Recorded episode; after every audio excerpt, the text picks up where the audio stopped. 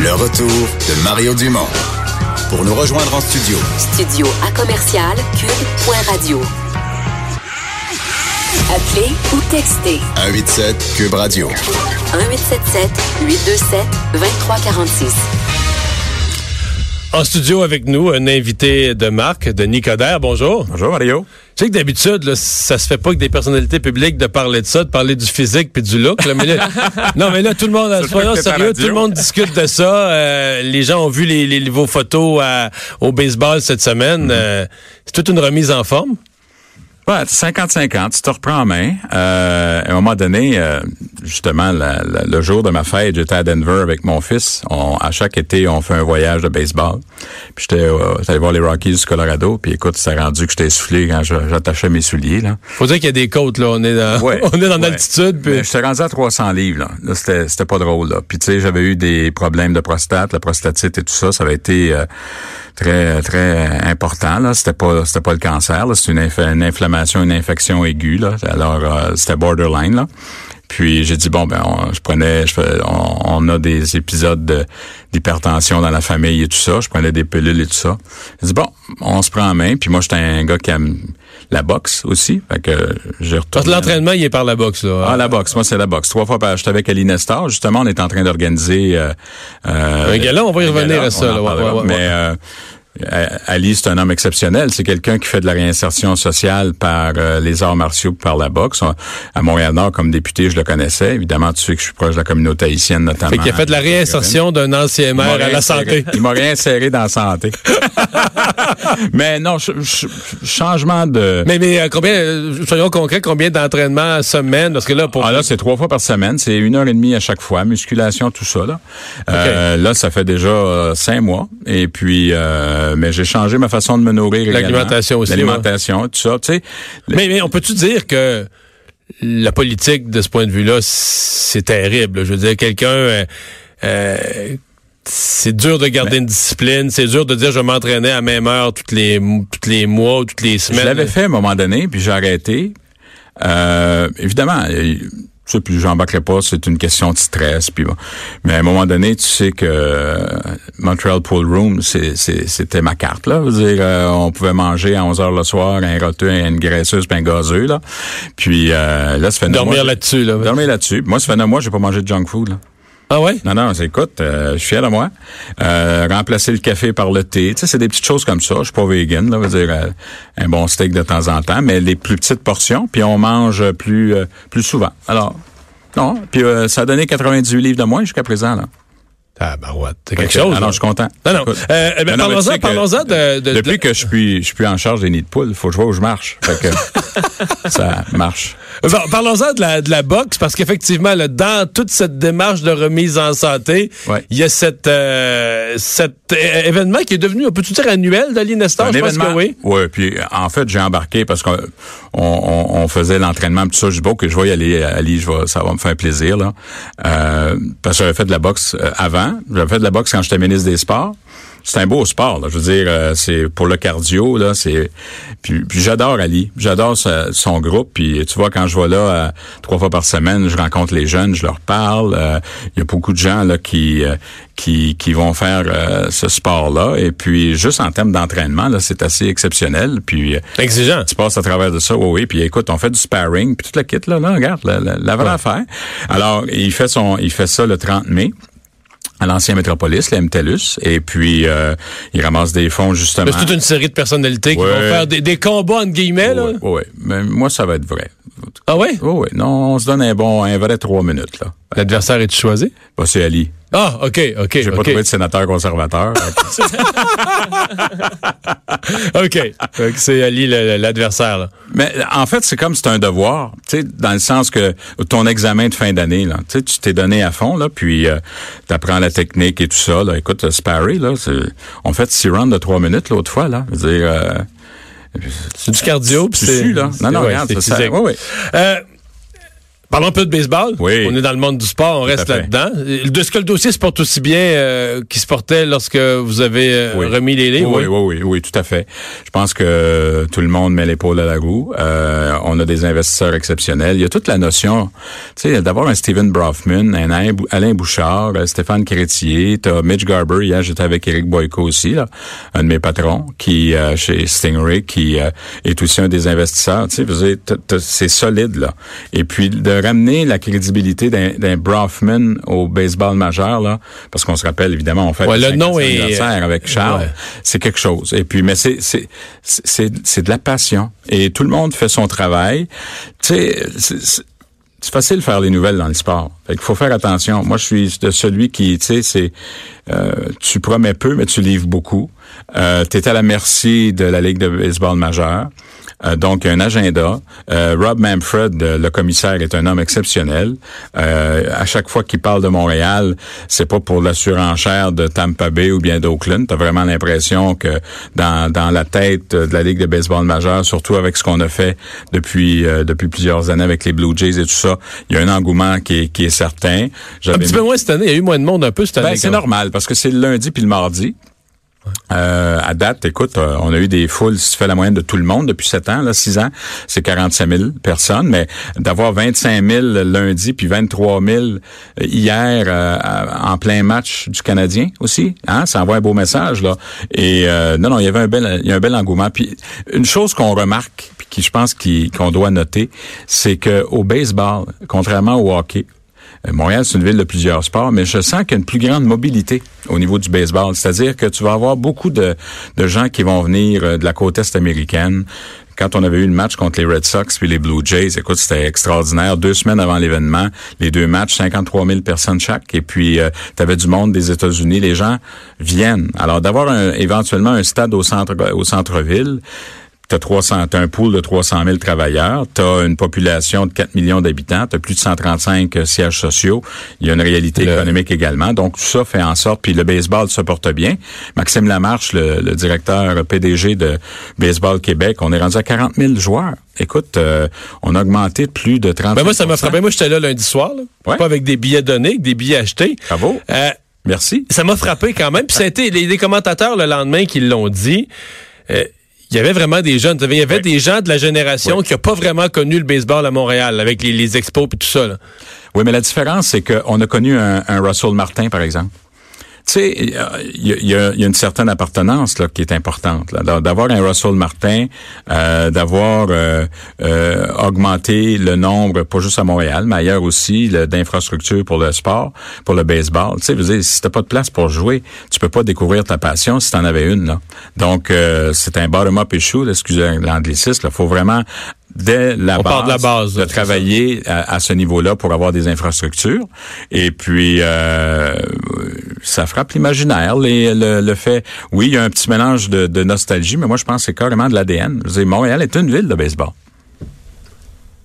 Là, une fois qu'on a tout dit ça, euh, non, mais une fois qu'on a tout dit ça, on se dit, ouais, on, on- le hockey à Québec, c'était sur le bord d'arriver. Finalement, c'était plus vrai. Les gens ont comme peur d'être déçus. Ouais, mais je veux dire- pas mêler les... les- la- Non, non, je veux pas les mêler. Je veux juste dire, euh, y a-tu un moment où on va avoir une annonce, on va dire, bon, mais c'est fait, on coche, là, c'est... Oh oui, oh oui, tout à fait. Mais je pense que la, regarde la différence. Euh, puis moi, j'étais, en parler parce que j'étais d'accord avec le centre Vidéotron. Moi, je suis tout à fait d'accord avec ça. J'étais dans, j'étais le seul député euh, libéral euh, fédéral dans, dans, dans la salle quand Régis l'annonçait avec Jean Charest et tout ça. J'étais d'accord avec ça? Parce que de toute façon, cette infrastructure, tant pour la question du spectacle que la question euh, des remparts et tout ça, elle sert. Puis euh, t'as- t'as une carence au, Québec d'infrastructures de, haut niveau, puis tu peux recevoir des, événements internationaux tout ça, fait que c'est correct. Et puis éventuellement, si euh, un jour les Olympiques arrivaient à Québec, bon ben une- les Olympiques d'hiver, t'as, t'as une glace aussi. Alors bon, ben peu importe. Mais la différence, regarde, au niveau du baseball, on nous a dit si on a une équipe, c'est là que vous allez bâtir le stade. OK? Il y, a, il y a une approche qui est différente. Euh, quand j'entends Manfred, j'entends Manfred vendre vraiment Montréal puis parler parler de Montréal. On a été peut-être un petit peu déçus au niveau euh, au niveau du hockey. Euh, puis moi, je pense que les Nordiques, on a doivent revenir parce que non seulement euh, Québec est une ville de hockey, mais ça crée, ça pourrait créer des marchés supplémentaires dans la rivalité, tout ça à travers le Canada et tout. Là. Donc, pour, mais faut vraiment faire une distinction entre la mentalité Ligue de baseball majeure et Ligue de Ligue nationale de hockey. Donc, euh, l'autre élément, c'est que oui, il y a une situation euh, qui devient intéressante parce qu'on parle avant tout de régler le cas des Aces d'Oakland ou bien des, des Rays de Tampa Bay. Euh, donc, on peut parler éventuellement d'un transfert, mais on parle aussi d'expansion. Et dans les deux cas, puis vous avez vu hier, c'est Ulcer, je pense, de, TSN, qui, qui, est une sommité là, en matière de baseball. Puis quand il parle, il y a quelque chose qui se passe là. Euh, ben, Montréal est aussi en haut de liste pour, euh, pour dans les deux scénarios. Dans les deux scénarios. Donc, T'as des investisseurs qui sont sérieux, t'as des passionnés, t'as une politique de baseball, tout le monde met l'épaule à la roue, tout le monde est d'accord. On a vu la mairesse hier en parler également. Moi, regarde, moi, ce qui est important pour moi, là, c'est que ça se fasse. Alors, euh, moi, je crois, puis écoute, tu te rappelles, j'ai été euh, ministre des Sports, j'ai mis en place le, rapport Mills, qui était le rapport de Dennis Mills, un sous-comité du patrimoine pour euh, réévaluer la politique du sport au Canada. Donc, on a amené l'Agence mondiale antidopage, mais on parlait aussi à l'époque d'infrastructure, on parlait également de sport professionnel et tout ça. Le sport professionnel, le sport amateur est, est aussi lié. C'est une, c'est une industrie qui peut avoir son, euh, son lot euh, de retombées euh, intéressantes. Mm-hmm. Donc tout ça fait en sorte que tout le monde a bien joué, je dirais, si on parle de baseball, tout le monde a bien joué dans ce sens-là. Est-ce que Montréal est bien mené présentement? Montréal est mené à sa façon. Euh, regarde, moi, évidemment, ça serait pas de la façon que je le ferais parce que c'est pas c'est pas le même style. Mais quand as un mandat légitime de, de, de, faire les choses, moi, je jouerais pas à belle-mère. Là. Moi, les gens qui sont là sont élus, puis euh, il y, y, a un bilan qui doit se faire, puis il y a un bulletin à la fin. Mais euh, c'est sûr que la, la, situation est pas la même qu'à euh, l'époque. Il faut se rappeler ce qu'il y avait avant 2013. Il faut se rappeler tous les bouchées doubles, triples, quadruples qu'on a prises. La, la, question des régimes de retraite, la question de la santé financière, surtout la question d'intégrité avec l'inspecteur général, la redéfinition du rôle du municipal dans l'arène politique, parce que je sais qu'on n'était peut-être pas tout à fait d'accord sur le rôle euh, des, des villes, mais ce gouvernement de proximité, ce contrepoids est un fer de lance qui va avoir son lot sur le plan économique, euh, politique et social. Donc, euh, je pense qu'on a redéfini la façon de faire, mais bon, on n'avait pas la même technique de déneigement. Montréal a perdu de l'influence. Je sais pas si non, ben écoute, quand les ministres viennent, euh, ils sont là, mais euh, c'est sûr que les enjeux sont peut-être pas les mêmes. Moi, je pense que là, on a un statut de métropole, ça, on a changé la, législation. J'avais fait insérer le, concept de réflexe Montréal. Tu sais, on définit une loi par son préambule, hein, ça donne euh, l'esprit de la loi. Ce réflexe Montréal fait en sorte que, on, oui, Montréal est différent. Montréal est une locomotive, c'est pas la, la, même façon de procéder euh, dans les autres euh, dans les autres villes. Pour ça qu'on avait trois projets de loi. Hein. On avait la question de la loi de la capitale nationale, la loi de statut de métropole et puis euh, l'autonomie municipale, qui fait en sorte que maintenant, que l'on veuille ou pas, vous savez, d'ici les, les 20 prochaines années, 70% de la population mondiale va se trouver dans les villes. Et Montréal est une locomotive. Montréal devient un, un, un fer de lance, pas juste au niveau du Québec, mais c'est la porte d'entrée réelle l'Amérique du Nord. Euh, regardez sur le plan immobilier, on vient d'annoncer qu'on est deuxième au Canada. Euh, moi, j'avais fait aussi beaucoup avec euh, John Tory. Dire, on peut chicaner, c'est drôle, là, les, avec les Maple Leafs et tout ça, là, mais euh, la réalité économique et politique, quand Montréal et Toronto travaillent ensemble pour aller chercher des investissements, les lignes aériennes directes qu'on est allé chercher, écoute, Montréal-Shanghai a une relation de plus de 30 ans. Alors, j'ai dit, écoute, on devrait passer à une autre étape, et puis ça donne euh, cette mission commerciale-là, donné notamment euh, la ligne directe entre Montréal et Shanghai. Donc, il y a beaucoup, beaucoup de choses qui ont été faites. Puis aujourd'hui, ben, fort de, de, de, ce, de cette nouvelle fondation-là, ben, la maison, la maison tient bien. Hmm. Pensez-vous revenir? J'aime les silences de Mario Dumont qui dit, bon, on je savais qu'il s'en allait vers le futur. Pensez-vous revenir? Et, moi, je parle à des gens. Je, parle, là. je parle, je parle à des gens, je parle de politique maintenant, mais c'est des gens qui vous voient partout. Il y a des gens qui vous voient chef du Parti libéral. Ça, la porte est ouverte à ça, aller sur une autre scène? Le Parti libéral va chercher un chef, euh, puis il y a toute une reconstruction à faire. Moi, moi, je vais, moi, je vais être bien honnête, là, puis je le dis, je l'ai répété partout, là, regarde. C'est sûr que quand tu as été président de classe à la maternelle, euh, il y a un peu d'ADN en toi, là, puis bon, euh, vous avez vécu vous-même cette magnifique transition du politique aux médias, aux médias, mais vous êtes devenu quand même un acteur de changement, puis vous avez travaillé en ce sens-là. Moi, j'ai fermé ma porte à ça. Non, non, mais je veux non, dire, je comprends. ce que j'essaie de dire, c'est que je suis dans une phase de transition importante personnelle. C'est pas juste sur le plan physique. Il y a une introspection qui s'est faite. Euh, j'ai dit que je fermais pas la porte. Il y a, une option de, il y a une option de revenir, euh, mais maintenant, je suis pas là pas en tout. C'est pas, c'est pas une priorité pour moi présentement. Euh, là, j'ai des mandats euh, au niveau de la fondation de l'hôpital juif euh, de Montréal. Je suis ambassadeur, donc une question de philanthropie. Avec Stingray, Eric Boyko, qui est un homme exceptionnel, je vais aller chercher aussi une expérience. J'avais une vision entrepreneuriale comme maire, mais je veux dire de vivre dans le secteur privé, ça c'est intéressant. Je suis membre du conseil d'administration Écoute, moi, je suis comme un enfant dans, un magasin de bonbons. Là. J'arrive là, c'est Eurostar. Je suis en plein Brexit puis gilet jaune. Je veux dire, euh, hein? ça, se passe entre euh, Paris, Londres. Vous êtes dans le transport en commun en même temps. Le transport en commun en même temps. Donc, toute la question de mobilité urbaine. J'ai plein d'appels pour faire des conférences euh, à travers le monde en matière de, de ville intelligente et puis de, de, gestion des villes. Donc, écoute, je sais pas ce qui va arriver dans trois ans. Trois ans, là, Robert Bourassa disait une semaine, c'est une éternité. Imaginez-vous trois ans. Là. Fait que, est-ce que j'ai le goût de la politique? C'est sûr que j'ai toujours ce goût-là. J'ai toujours le goût de servir, j'ai toujours le goût, euh, tu sais, veux dire, euh, je, suis proche des gens, là, mais euh, c'est pas, c'est pas encore dans mes priorités. Je suis encore dans mes exercices euh, de boxe et puis On entend de patrimoine. hey, dernière question. Avez-vous un conseil pour Justin Trudeau? Vous qui avez connu le Parlement fédéral, le Parti libéral à Un plaster d'école, je joue pas avec, tu sais, dessus. ah ouais? Vous pensez pas, vous pensez pas que ça s'endure au caucus des gens qui, qui, qui bousillent le parti par en arrière? Non, ça, ça, bon, ça s'endure. Écoute, j'ai vécu les, les, les, combats épiques euh, Christian hmm. Martin. Euh, regarde, moi, je pense, puis dans le fond, ce qui est intéressant, c'est qu'on l'a vécu au Québec, la question de réparation. Je suis un peu d'accord avec Fitzgibbon. On, on, en parle trop, là. De, faut, faut laisser aller les choses. Et puis, il y a un projet de loi qui a été mis de l'avant. Regarde, qu'on l'applique. Qu'on hmm. l'applique, puis dire, c'est pas...